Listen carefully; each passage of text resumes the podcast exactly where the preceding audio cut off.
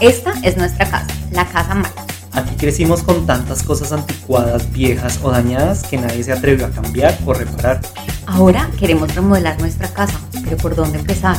¿Debería botar todo y ya? ¿Hay algo que puedo conservar? ¿Qué puedo reemplazar? ¿Debería demoler todo y volver a empezar? Tranquilo, ponte casco y guantes. Que, la, remodelación va a empezar. Hola, ¿qué tal a todos? Hola, ¿cómo bienvenidos, están? bienvenidos a este nuevo capítulo, nuestro capítulo número 8 en La. Casa Mala.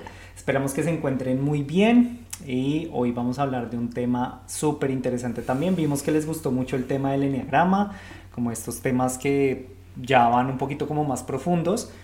Y hoy venimos también con un tema muy interesante que es las creencias acerca del dinero y las finanzas en nuestra vida y en nuestra relación también. Sí, pues vamos a hacer como, como dos bloques. El primero de el dinero y las creencias que tenemos acerca de esto. Y el segundo, como dice Manu, unos pequeños tips que nos tienen ahí súper preparados para manejar el tema. Entonces entraremos en materia. También les vamos a hablar un poquito de cómo nosotros, eh, o sea, relacionado con estas creencias y todo esto, cómo nosotros, como nuestras experiencias personales, ¿no? Acerca de eso. Y, Chismecito, chismecito. Chismecito. y aparte también, digamos que, eh, cómo, lo, cómo lo manejamos nosotros, también como para darles un poquito de ejemplo. Bueno, entonces eh, para muchas personas que no están relacionadas como con el tema de las creencias, el sistema de creencias y todo eso que a veces suena como súper ladrilludo, pero pues que sí es algo como, como de vital, como importancia conocerlo. Y es que em, una creencia es una idea o un pensamiento que nosotros asociamos como una realidad. Entonces es lo que se nos hace. Entonces esto puede ser que a través de una experiencia que yo tengo se me forme una idea acerca de un concepto o de alguna situación o en el entorno en el que yo me muevo. Entonces cuando soy pequeñito y entonces mi familia habla así de cierto tema, entonces yo lo tomo como si fuera, como si fuera mío. Entonces ahí es donde yo voy formando como ese sistema de creencias. Ok.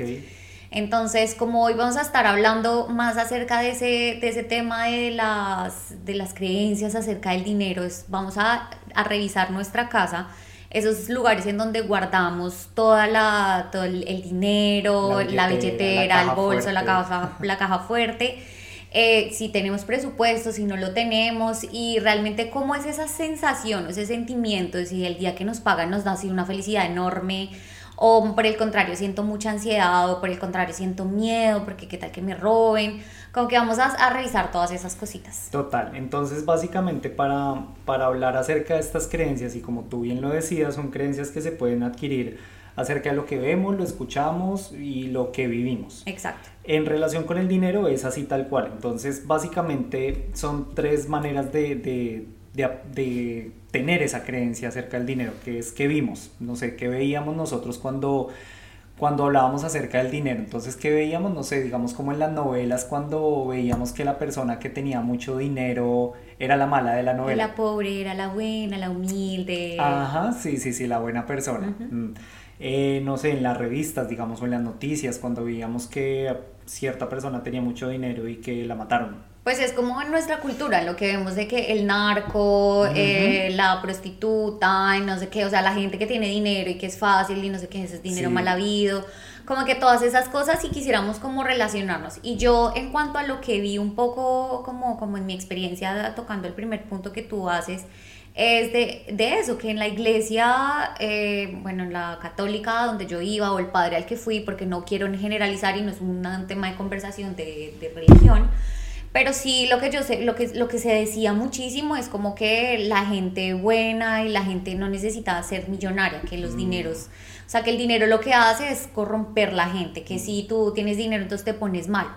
Y ahí entra algo que yo escuché que me cambió la vida y es que el dinero lo único que hace es amplificar el tipo de persona que eres. Entonces, como decían en México, perdón la grosería, si eres una persona culera, con dinero o sin dinero, se va a notar. Mm. Entonces, ¿qué pasa? ¿Pero que esto lo aprendiste en la religión o, o ya después? o- No, no, no. O sea, en la religión eh, lo, que, lo que te expresaban era eso, como que te refuerzan esa idea de que el tener dinero es malo, de hacer esas cosas. Ya. Y luego, a lo largo de, de la vida, del camino, no sé qué, yo escuché eso en, una- no sé, en algún lugar que escuché, Mm. que el dinero lo que hace es amplificar el tipo de persona que eres. Entiendo, entiendo. Sí, eh, relacionado con eso de los narcos y todo total, es que eso está en nuestra cultura, ¿no? O sea, nosotros vemos una persona que tiene, no sé, una camioneta o un carro así súper chévere, un dinero, cadenas o algo así, nosotros pensamos que es narco o puta. Sí, exacto. Lastimosamente. Bueno, lo siguiente es, eh, ¿qué vivimos acerca del dinero? ¿Tú qué experiencia tenías así como con el, con el dinero? Yo personalmente, perdóname, yo te pregunté y me respondo. Bueno. Yo personalmente lo que viví con el dinero era un tema, digamos que de escasez. Yo siempre me sentía como que muy escaso con el dinero. Y aparte de eso, eh, digamos que en mi casa no, muchas veces no, no hablábamos del dinero, o sea, con mi familia no, no se tocaban esos temas. Entonces digamos que mi mamá cuando estábamos pasando por una situación como baja, de, de poca mm, abundancia económica, eh, mi mamá tenía que vender arepas al frente de la casa y era un dinero diario. Entonces el dinero que entraba al día, el otro día se gastaba. Y pues aparte de que era poco, eh, pues no, como que no se organizaba, pues ¿sabes? No, tampoco es que haya mucha manera de administrar un dinero que entra diario. Y aparte no hablábamos de eso, o sea, no era como que yo era consciente de la situación más por lo que veía que por lo que te contaba. Que por lo que me contaba mi mamá. Entonces, como que esa era una parte. Y luego la otra parte era ya, digamos, cuando mi mamá tenía un mejor trabajo, tenía ya comisiones, tenía un mejor ingreso, tampoco se hablaba. Y tampoco había una organización, un presupuesto, o yo por lo menos nunca lo vi, no sé si ella sí lo hacía pero nunca lo vi, entonces digamos que se hacía un mercado, pero pues el mercado no duraba lo que tenía que durar en teoría, ya sea porque yo me lo tragara todo o porque en serio no, como que no lo revisábamos bien, ¿sabes? Sí, claro, no había Entonces si no hay esa organización, pues es muy difícil que el dinero realmente dure lo que tenga que durar y se gaste o se invierta en lo que se tenga que invertir. O sea, que al final todo se va como en gastos cotidianos y ya no quedó ni para vacación ni para. Sí, porque al final digamos que había un mercado, pero nosotros al diario seguíamos gastando. Comprando, digamos, las mm. proteínas, la carne, el pollo, el pescado, lo que sea, o yendo a la tienda a comprar que falta una cebolla, un tomate. Entonces... Que así al final gastas más dinero. Bueno, es la percepción que yo tuve, porque ahí ahí es más, bueno. No, no, no, sí, sí, sí, total. Ah, o sea, digamos que esa era mi percepción y mi sensación con el dinero y pues así se convirtió el dinero para mí cuando yo ya empecé a tener mis ingresos. Para mí el dinero era diario, era diario y a mí me duraba hasta el 30 o hasta el 31 del mes y ya esperaba ese día el pago porque si no, no tenía cómo devolverme. Uf. Entonces siempre como que se había manejado así hasta que ya obviamente empezamos a manejar las finanzas los dos y, y pues obviamente eso ya, ya es otro tema. Hasta que te conocí. Conocí. eh, bueno, en cambio, bueno, en mi caso sí, yo siempre vi como que eh, las personas que proveían la casa, pues principalmente mi mamá y mi abuelita, yo siempre encontré en ellas unas mujeres impresionantemente calculadoras con el tema del dinero y es que aunque no había pues mucha educación financiera o estas, estas situaciones, siempre era como se hacía un presupuesto. Entonces siempre era el mercado y era vital hacer mercado porque mi mamá siempre me ha dicho como si tú vas a librar en la tienda, te cuesta muchísimo más. Entonces en mi casa siempre pues más bien compramos el arroz de a las de, 25 kilos, 25 kilos. 25 kilos, eh, todas las cosas que se puedan comprar en grande, que se, que, se, que se puedan hacer así las proteínas, las frutas, siempre cuidando la economía porque pues obviamente contábamos con unos recursos pues reducidos. Pero entonces era, mi mamá se sabía que allí venden la fruta más barata, acá la mandarina, acá no sé qué, entonces que si está súper barato el tomate, pues entonces lo compro, lo pico, lo congelo y es el que, el que tengo, el que tengo, pero cosa que yo no tenga que comprarme un tomate fuera. Que es lo que nosotros ahora también hacemos. Exacto. Y es que, y, y lo importante que es hacer esa organización y respetarla, porque muchas veces no nos ha pasado también nosotros que tenemos el mercado, pero vemos una receta y tenemos que ir a comprar todo. Ajá. Entonces, pues ahí es como que pues se pierde. Entonces, como que ellos desde siempre tenían esa organización en cuestión de la renta, en cuestión de transportes, como que se tenía todo muy bien clasificado. Incluso mi mamá quiso enseñarme a administrar el dinero y me daba dinero cuando yo estaba más joven, pero yo me lo gastaba todo en el mismo día. y yo como que ellas decían, ay, yo creo que la negra va a ser súper difícil de que aprenda a manejar el dinero, porque pues ella sí como que no piensa pues como que muy bien en el, tema. A futuro o algo así. Pero pues obviamente fue solamente como una temporada, como las primeras veces que empiezas a querer administrar el dinero, ya cuando yo empecé a percibir ingresos y eso también me, me, me puse como que muy al corte de de lo principal que es, no te puedes quedar sin lo de los buses, no te puedes quedar sin las obligaciones que tengas, la renta, el mercado, y, y bueno, la, como la comida, que es para nosotros como que era lo, lo básico en ese momento. Total. Entonces así fue como lo vi. Súper. Y ya digamos que el tercer ejemplo es lo que escuchamos. Entonces el primero era lo que vimos, el segundo lo que vivimos y el tercero qué escuchamos acerca del dinero. Bueno, en ese sí hay varias cositas porque aunque yo siento que en mi casa siempre se, se, se ha manejado muy bien este tema del dinero y al final, que, o sea, siempre se ha visto un tema, un tema no es como que nunca hemos tenido, no, no, no se pudo ir porque no hay un transporte o lo que sea. Eh, sí, digamos que el lenguaje en cuanto al dinero, como que esa relación sí está un poquito rota de que no, pues es que hay que esforzarse un montón, de que si tú no tienes, o sea, que al final el dinero es la recompensa por tu esfuerzo, por tus sudor y tus lágrimas. O hay sea, que, que trabajar es, duro hay que para trabajar tenerlo. durísimo. Si el que no trabaja duro no tiene. Exacto. O sea, Es que, lo para tener lo que... Exacto. En nuestra cultura latinoamericana. ¿Qué más escuchábamos? Yo escuchaba mucho como lo del di- el dinero corrompe. Eso es... Que el- Eso que el y lo que decías ahorita, como que... amplifica la- el tipo de persona Eso, que ¿qué eres. Si haces? ya eras mala, pues solo se va a notar más porque tienes más billete. Total. Eh, otras cosas que dice que mm, mejor pobre feliz que rico y desafortunado. Esa es súper fuerte. Esa es Es- súper fuerte, porque imagínate lo que le estás diciendo al dinero básicamente. Es como que déjame pobre, que así voy a ser feliz, pero después te quejas porque no tienes dinero, entonces es como... No solamente estas cosas que aparte hay muchos dichos, ¿no? El, el dinero no cae de los árboles, Exacto. eh, como que todas estas cosas, sino que también a veces, digamos que esa relación un poquito peleada con el dinero, otras veces hay otra creencia y hay otro miedo inconsciente al, al tema del dinero y es que el dinero es un factor de peligro y puede mi integridad estar en juego si yo tengo dinero. Entonces, haz de cuenta que tú, no sé, estabas pequeño y viste a tu tío que era ganadero o tenía algún tu- negocio próspero y lo secuestraron por dinero, entonces la gente sufriendo, entonces tú vas a tener ese miedo inconsciente de que, de que si tú tienes dinero vas a estar en Te van a peligro. pasar cosas malas. Y no quieres tener dinero porque no quieres que te lo roben, no porque no quieres que te lo quiten. Uy, yo creo que esa es súper, súper inculcada en nuestra, en nuestra cultura latinoamericana y precisamente en Colombia porque uno ve muchos casos así, ¿no? De secuestros, De de, robos, de fleteo. fleteo, de todo eso. Entonces por eso también muchas veces le ponemos como esa prevención y esa caución al dinero. No, como y- de, no llegues porque me puede pasar algo malo. ¿Cuántas veces no has tenido que retirar? No sé, a mí una vez me hicieron una compra de cartera y tenía que, o sea, me consignaron la plata a esa nueva cuenta y tenía que ir al otro banco y es que yo iba con los nervios y no tenía que salir ni del centro comercial. Pero pues yo sentía que toda la gente me estaba mirando en el banco y yo dije, este señor yo creo que se ve sospechoso, ahorita me marcan con la tiza porque como así decían que lo hacían a uno. sí. No, no, no, de verdad que yo iba temblando de miedo. O por ejemplo mi primer trabajo que fue con mi tía y ella me daba dinero también para consignar. Y una vez una cajera me robó un billete de 50.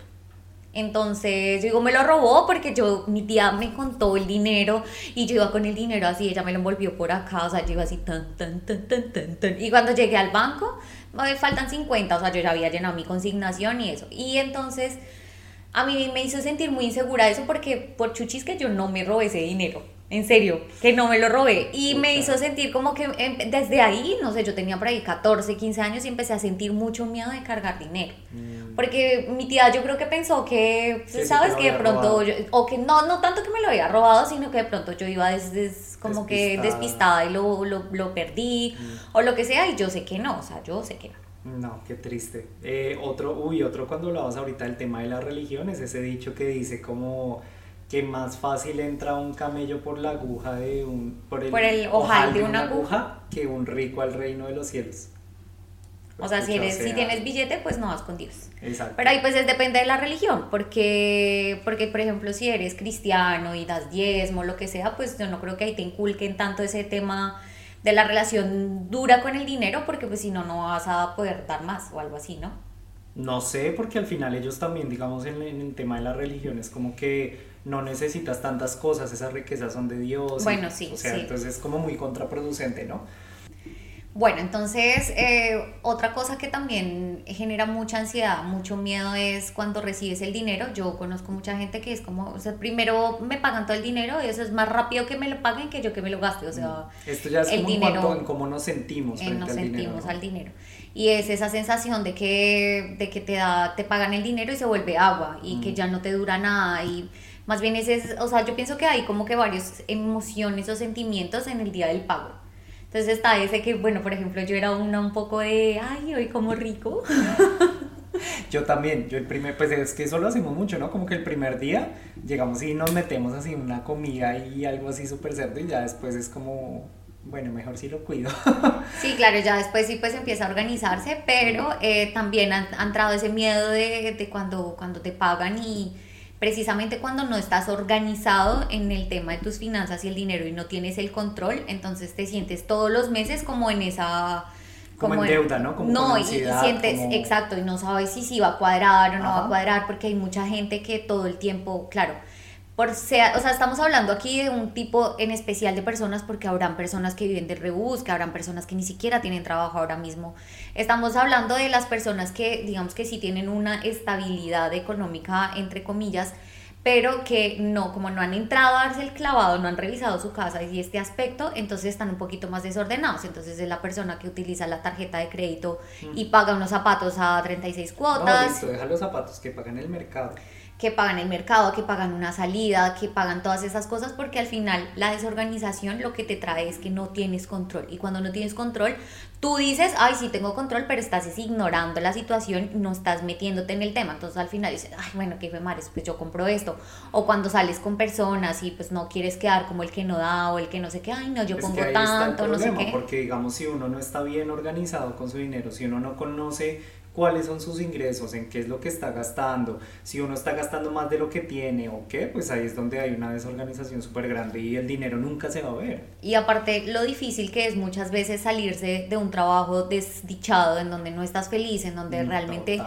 te ha tocado de verdad hacer un esfuerzo sobrehumano para levantarte y llegar a ese trabajo Ahora imagínate que sabes que estás encadenado porque tú no tienes ni siquiera, si te sales y, renuncias y le dices a tu jefe, pues ya me voy y punto, no vas a tener ni con los buses de ese mes o no vas a tener cómo pagar la renta ese siguiente mes. Entonces, aparte que ya tenemos miedo, porque si de pronto si tienes un plan, te tienes un ahorro y simplemente estás esperando, entonces cada vez te haces más preso de ese mismo. Total. Y cada vez el dinero pues como que huye más y cada vez te tienes que, pues te chingas, o sea... Y eso es lo que nos permite, digamos, que en el momento que entramos realmente a revisar nuestras finanzas y a tener como un conocimiento por lo menos de, nuestro dinero y de, digamos, de cuáles son esos ingresos, esos gastos y ese ahorro que tenemos, eh, podemos darnos la libertad de eso, ¿no? Como de decir un día, bueno, este trabajo realmente ya no me gusta, voy a renunciar y voy a conseguir otro, sin necesidad de que uno tenga que esperar hasta conseguir el otro trabajo para poder renunciar. Sí, eso es lo que casi siempre veces, hacemos. ¿Cuántas veces? Bueno, deja eso, yo en ese sí soy un poquito más previsiva y yo digo, mejor vas buscando, como la gente que dice, ya encontraste a lo que te vas a dedicar,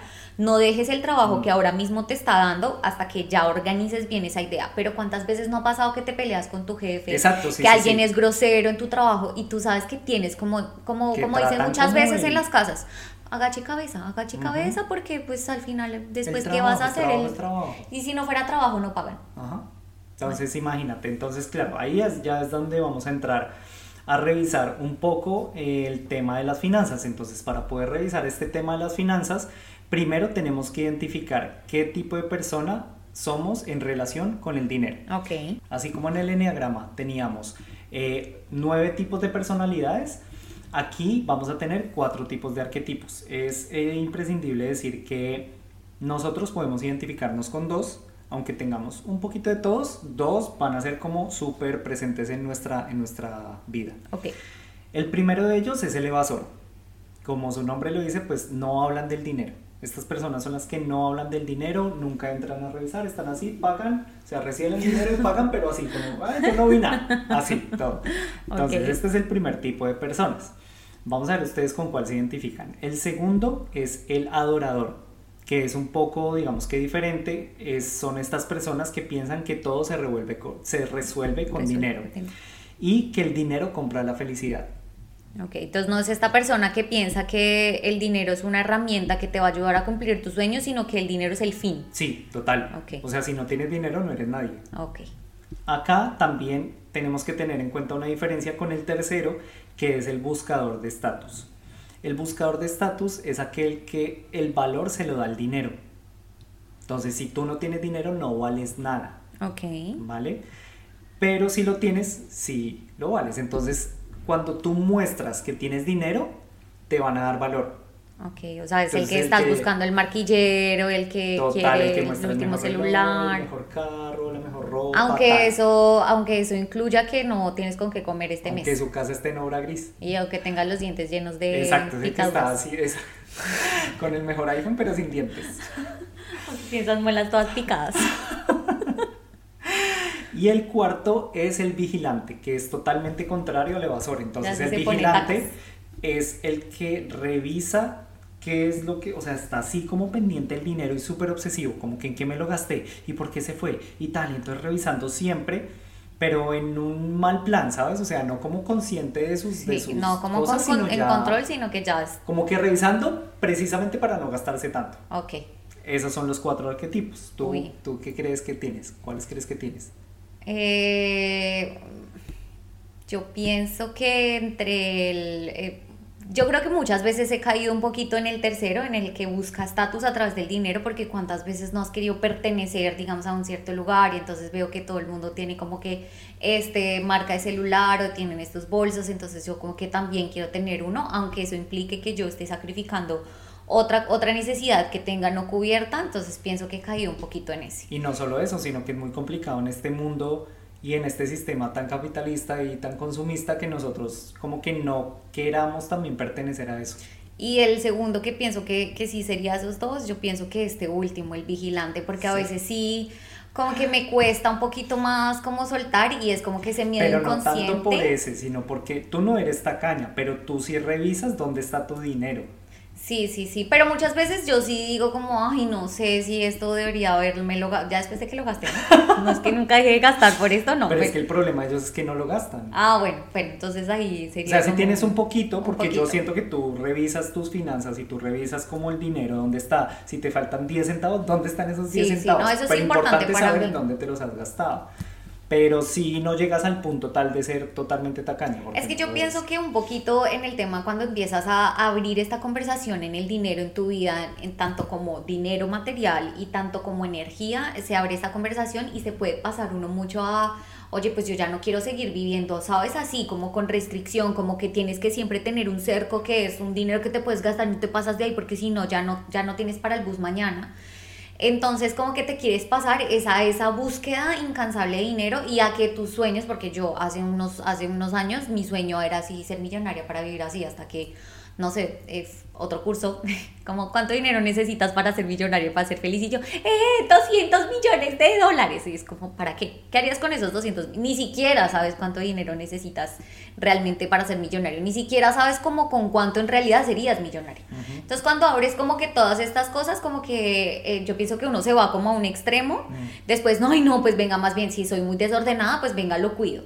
Entonces, como que yo pienso, yo pienso que uno se puede mover por esos arquetipos en diferentes momentos de tu vida, dependiendo de cómo esté esa relación con el dinero. Sí, sí, sí, sí, total.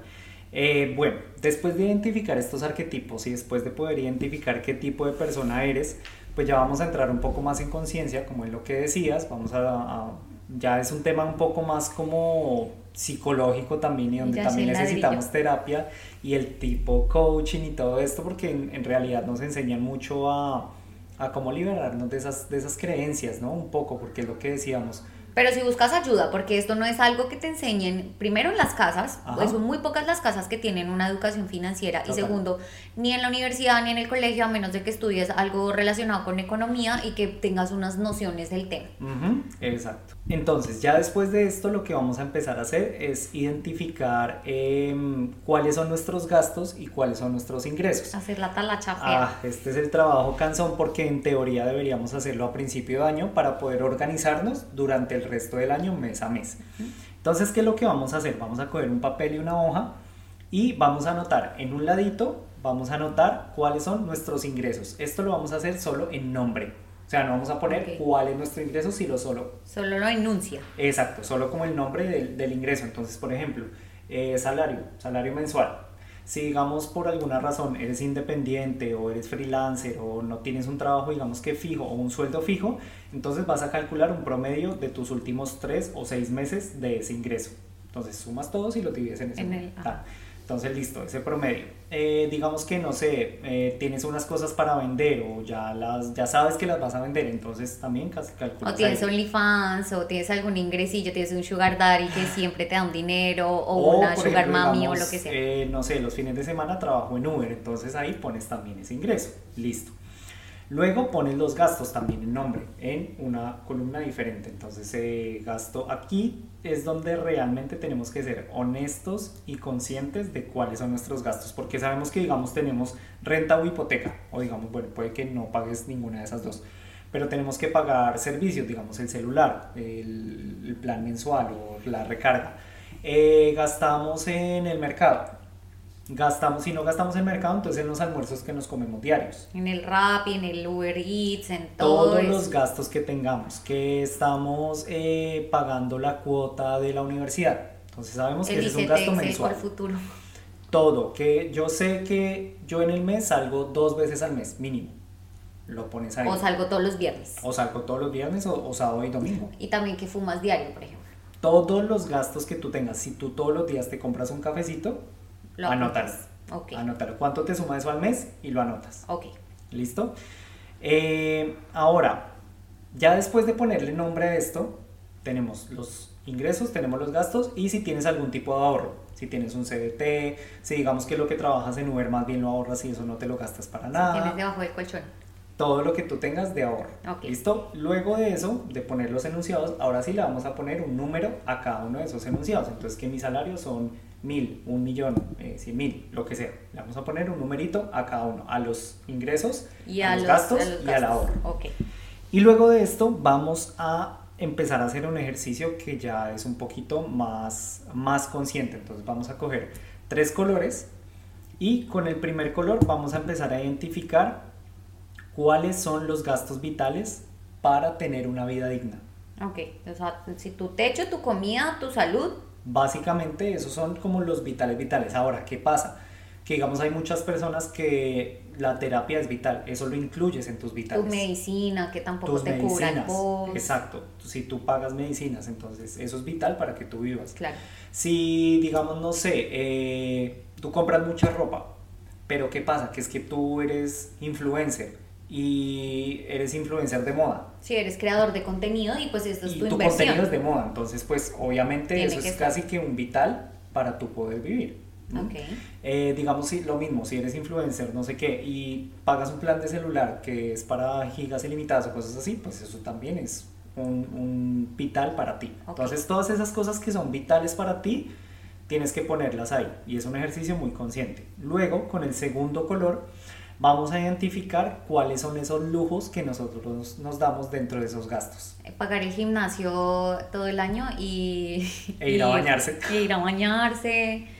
Em, las salidas que tienes con las amigas. La ropa que a veces compras que no necesariamente la necesitas, sino que la dejas ahí guardada o le das un uso y ya. Cuando te levantas tarde tienes que pedir pick up. Esas son cosas que tú las metes en lujos, porque eso es un lujo que te estás dando. Porque sí, porque al final no podías irte en Trasmi. O sí, en el medio que tú tengas, pero es un gasto, un lujo que te estás dando. Entonces con ese segundo color vamos a identificar todos esos, esos lujos o esos gastos extra que no hacen parte de tu vital. Correcto. Y con el tercer color vamos a identificar cuáles son esas partes de ahorro. Entonces, los ahorros que tú tienes en colorcito. Listo. ¿Listo? Luego de esto ya hemos avanzado un montón y ya podemos identificar por lo menos si estamos gastando más de lo que tenemos o si por lo menos nos está quedando algo libre. ¿Tú consideras que después de, digamos, este ejercicio acá ya tengo todo nombre y número y ya tengo unos valores? Entonces, antes de, antes de haber sumado y que no me dé así esto, ya puedo empezar a organizarme de esos lujos que, con qué tantos puedo sobrevivir o no. Es que porque, por ejemplo, el Netflix para mí es una necesidad, porque, o sea, digamos que lo podría en ese lujo necesario. Porque Pero sigue siendo un lujo. Claro. Porque no es que tú sin Netflix no puedas vivir, porque al final te puedes meter a YouTube, te puedes meter a Facebook y te puedes encontrar en Internet, puedes encontrar películas también. Mm, sí, sí, bueno, sí, pero yo pienso que si, si quiero que este plan realmente sea como a largo plazo, tengo que ser lo más realista posible, porque si yo voy a decir eso dos meses y después no, otra cosa que se me ocurre eh, priorizar, digamos, si yo sé que mi amiga también tiene, pues compartámonos la cuenta y la una tiene Spotify, la otra, el otro tiene Netflix, pues como que esa sería una manera Es que yo creo que ahí de depende, organizarse. depende de tu prioridad. Porque digamos, si tú estás pasando por una situación económica donde no es tan buena, donde tú estás viviendo con el diario, Mm, pues sí. ahí tú no te vas a pagar Netflix. Ahí tú vas a ver de pronto quién te lo presta o qué otros recursos o cómo te puedes dividir entre tres personas para pagar una cuenta o algo así, ¿sí me entiendes? Sí. Depende de tus prioridades. Claro, Por y eso también, es muy y también importante identificar eso. Si para ti es primordial en Netflix, Sí, porque cuántas veces como tú me, me dices a veces que tienes Disney, tienes HBO, tienes eh, Amazon, Amazon Prime, Prime, Netflix. tienes de todo y te la pasas viendo los videos de Facebook. las novelas de Facebook, como nosotros. Sí, bueno, esas cosas ahí, Entonces, ahí se hay pueden que revisar. identificar, hay que identificar esas cosas, pero sí es importante lo que tú dices. Ahí tú puedes identificar como, pucha, yo estoy pagando Spotify y nunca lo uso. Ujú. O yo estoy pagando gimnasio y voy una vez al mes. O cuántas veces revisando el extracto te das cuenta que alguna vez te inscribiste en una, en una aplicación y te siguieron cobrando y tú ni Ajá, idea, porque está en la total. tarjeta de crédito, tú solamente le pagas en la cuota mínima y ni siquiera te das cuenta de qué es lo que te están cobrando. Total, entonces eso también es muy importante. Entonces nada, vamos a coger nuestros ingresos Ok. y nuestros gastos vitales. Los vitales únicamente, no los lujos ni el ahorro, solo los vitales. La idea es que nuestros gastos vitales no superen la mitad de nuestros O ingresos. sea, si me gano un millón de pesos colombianos o mil dólares o mil euros, tengo que 500 o 500 mil tienen que ser lo de mi renta, mi comida, o sea, lo para que yo Los no me gastos muera. vitales, Ok. que son para ti considerados vitales. Ok, Máximo el 50%. de ese. ¿Qué quiere decir máximo el 50? Que si tú te estás gastando menos de eso, pues mucho mejor, porque Claro. vas a tener más dinero disponible para ahorro y para y para lujos. Ahora, ¿qué otro 50% restante? Entonces, el 30% va a ser para ahorro. Ok, Es decir, si tú te ganas lo que decías, mil o un millón, pues entonces 300 o 300 mil van a ser para un ahorro. ok.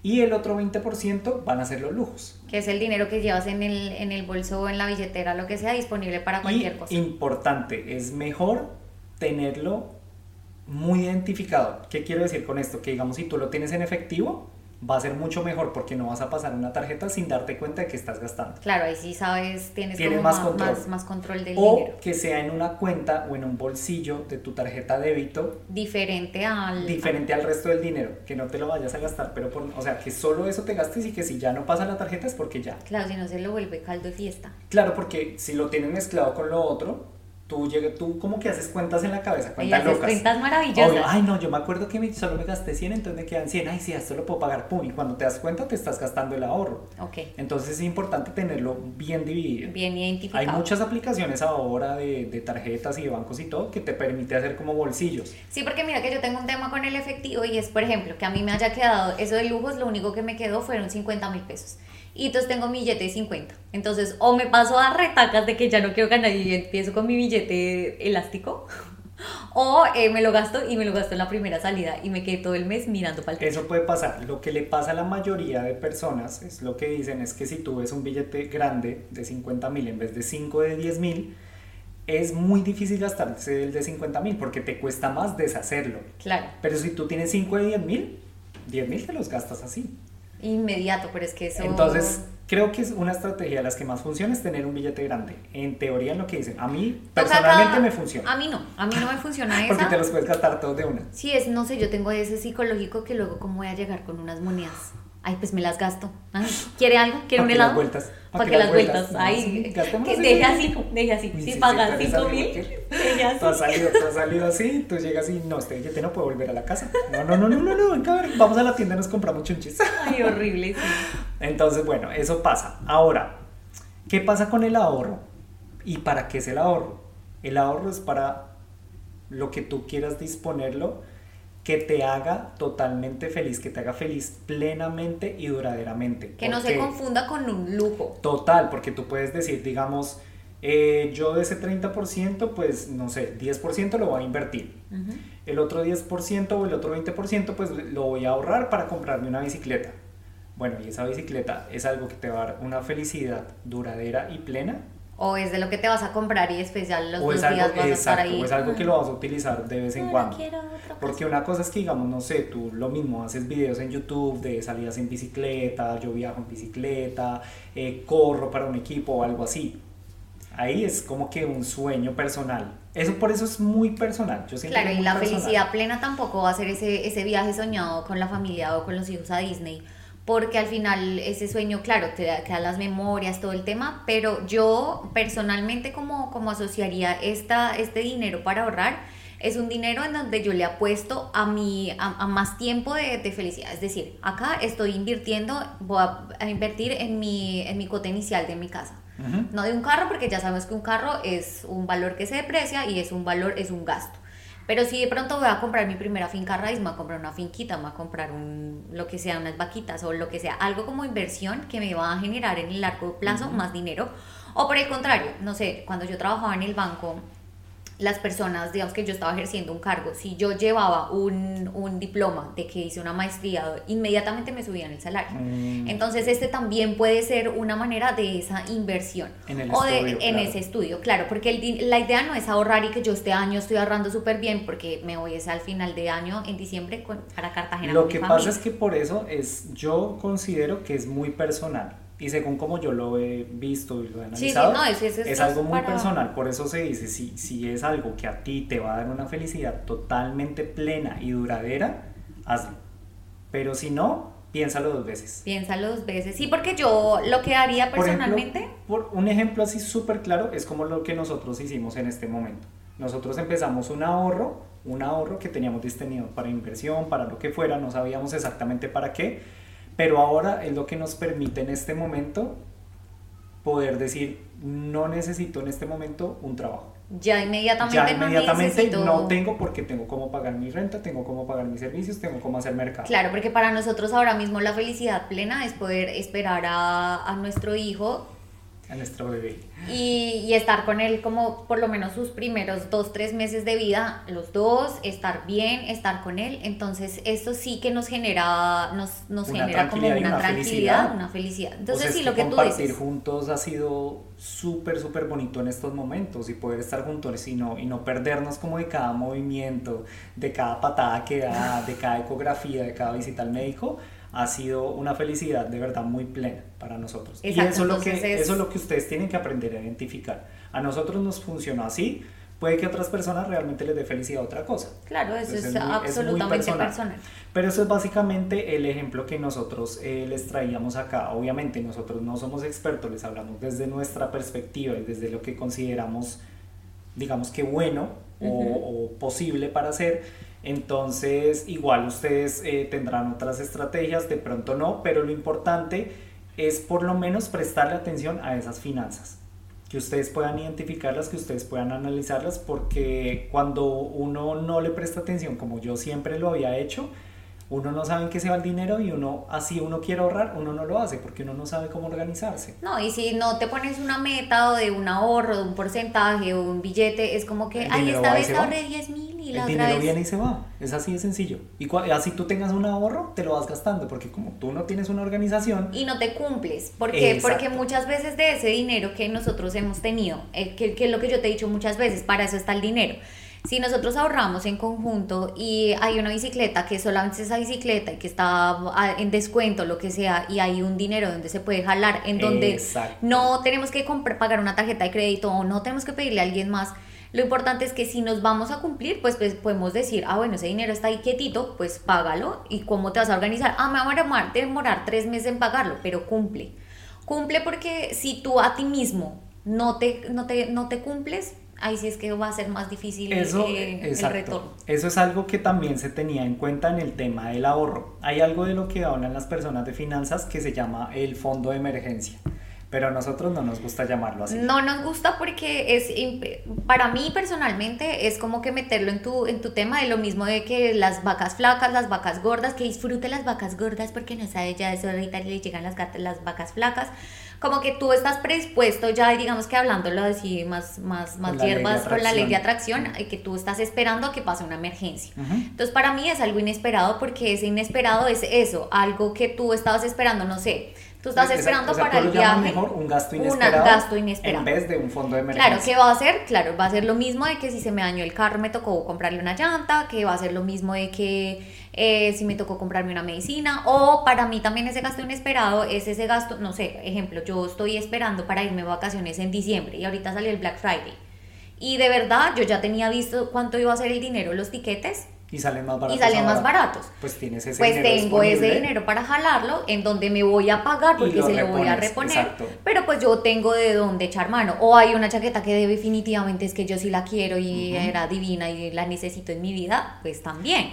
porque para todo tiene que haber. O sea, al final el tener un control no quiere decir que te vas a volver tacaño, no quiere decir que vas a dejar de gastar en las cosas que te gustan, sino que vas a conocerte, vas a priorizarte siempre y no de esa priorización de la que decimos de que estoy triste, hoy me gasté el dinero, no.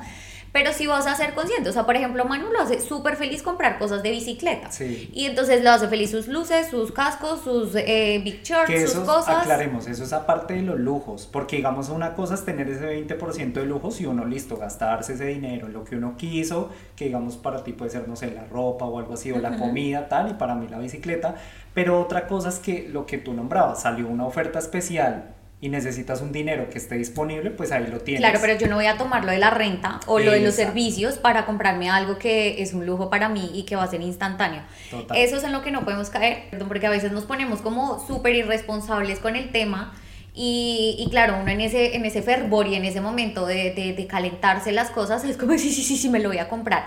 Y se vuelve esas personas que necesita que otros le guarden el dinero. Total. Se vuelve esa persona que no, que, que les tiene un dinero ahí y es como, o sea, imposible no querer gastarlo. Entonces, como cuando te empiezas a amigar con eso, empiezas a abrir una conversación con ese tema, pues vas a ser capaz de, de ser tu amigo y también de, de controlar ese tema.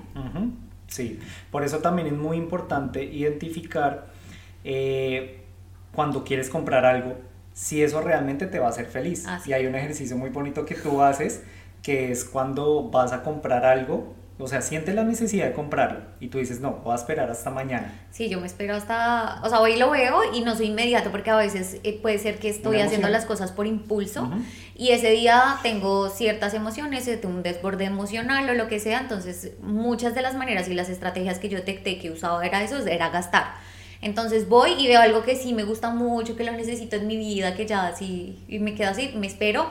Si lo mínimo hasta el día siguiente. Si puedo más tiempo y lo sigo deseando, entonces digo, sí, también, porque también, como dice uno, para eso gasto, para eso no sé qué. trabajo. Exacto, pero todo manteniendo. Uno no debe dejar de darse esos gustos, pero ahí es donde uno identifica a ver si realmente era un gusto o simplemente era por tapar algo ahí que teníamos adentro. Exacto, y al final la manera de organizarse, que de pronto al principio tú te des cuenta que dices, uy, chin, yo me estoy gastando este dinero muchísimo acá, mucho Uber Eats, mucha cosa, y puedo estar haciendo cosas para precisamente esos sueños más. Voy a dejar de gastar eh, ese diario, digamos, ese cafecito, esas cosas que yo estaba haciendo, pero al final pues me voy a ir de vacaciones con mi familia, con mi novio, me voy a ir sola, voy a comprarme algo que sea como que, que, que, que pondere más. Entonces nosotros, por ejemplo, también cuando detectamos que todas las tardes eran, dame super cafecito, y todos los días era cafecito, todos los días era cafecito, y, y, al final era el espacio que teníamos para sentarnos a charrulo y luego dijimos como, ¿por qué no nos compramos una cafetera en donde haga un café buenísimo? Y ahorramos un montón. O sea, dejamos de gastarnos ese dinero que nos gastábamos diario en eso y así como que empezamos a hacer compras más inteligentes. Hay muchas estrategias en este, en este ámbito para que uno pueda cambiar esas cosas, cambiar, no dejar de tener un lujo, pero cambiar unas por otras. Y tampoco sacrificarlas, porque volvemos a repetir, no es, no es un tema, es un es un estilo de vida que tú tienes que adquirir en donde vayas a estar tranquilo porque si tú en este momento aprendes a administrar el dinero que te entra ahora mismo y ahora como vas a empezar a amigarte con todo el dinero y vas a empezar a manifestar todo el dinero en tu vida, entonces cada vez que entre más dinero, al contrario, vas a tener, vas a tener más libertad y vas a poder cumplir sueños a largo plazo, porque como dice mami, si no eres capaz de vivir con un mínimo, ya vives endeudado, le debes a, un, a una vela cada santo, no puede salir porque le cobran, entonces, así tú te ganes un millón o diez millones, vas a estar en la misma situación porque no tienes control, porque no sabes dónde está el dinero. No estás, no estás organizado con tus finanzas y esa es la importancia de esto. Y como les nombraba, digamos, en el tema de la felicidad momentánea, es que muchas veces pasa eso, cuando no hacemos ese ejercicio que por lo menos tú haces de realmente analizar si es algo que quieres, pues estas cosas nos van a dar una felicidad momentánea. Entonces, cuando yo compro el celular y tengo el celular y lo abro y digo, oh Dios mío, ay, qué rico este celular, y eso lo checas todo, le miras la configuración, lo cuadras, mejor dicho, todo. una selfie. pero a la semana ya no estás ya igual. No, ya no está igual, porque eso no... al mes ya no estás igual. Y, y primero lo Por el contrario, así. ya quieres más cosas. Y luego lo estás tirando a la cama. O sea, ¿cómo lo tiras después de dos, tres meses? Ay, sí, porque Ah, al ya tiene forro. pa. quisiera así. Sí, no. Entonces analicemos si realmente es algo que nos va a dar una felicidad duradera y, y- y si es algo que realmente queremos y, y si no está tapando es como algo más, más bien. Hay, varias, hay varios recursos y hay varias cositas que sirven en Netflix. Ay, es que no me acuerdo exactamente, pero se los nosotros vamos a los dejar vamos a dejar en el... un documental súper chévere sobre las finanzas donde mostraban el ejemplo de Varias de varias situaciones, varias personas y les ponían como un asesor financiero y cómo podían lograr los objetivos que tenían con lo que tenían en el momento. Y es muy, muy chévere y muy interesante de ver. Entonces se los vamos a dejar. También como unas personitas ahí que nosotros eh, como que fueron en las que nos basamos para, para hablar un poco de este tema. Y pues nada, esperamos que les haya gustado muchísimo. que les haya gustado muchísimo. No sin antes dejarles la invitación como conclusión de que Revisen. entre- revisen, revisen a esas cosas, esas experiencias, esa experiencia traumática por la que pasaron, por la que le tienen tanto miedo o rabia al dinero, que lo sienten sucio, que lo sienten como entrar a revisar eso y bueno, si se necesita un coaching, un acompañamiento, una terapia, lo que sea, revisarlo. Y más profundamente revisar también qué se habló acerca del dinero y acerca de la abundancia en nuestra familia, que muchas veces tomamos por cierta las cosas que es lo que hablamos del primer día de la casa, que hay cosas puestas en la casa que no sabemos cómo llegaron, pero simplemente se volvieron paisaje y siguen.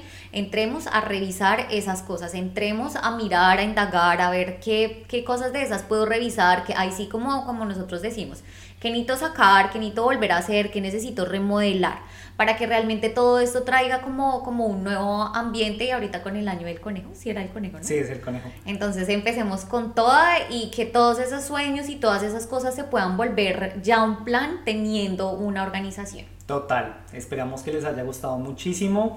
Los abrazamos, los queremos mucho y esperamos sus comentarios Besitos y sus, y eh, todo. todo su feedback, como siempre. Muchas gracias, Chao. chao.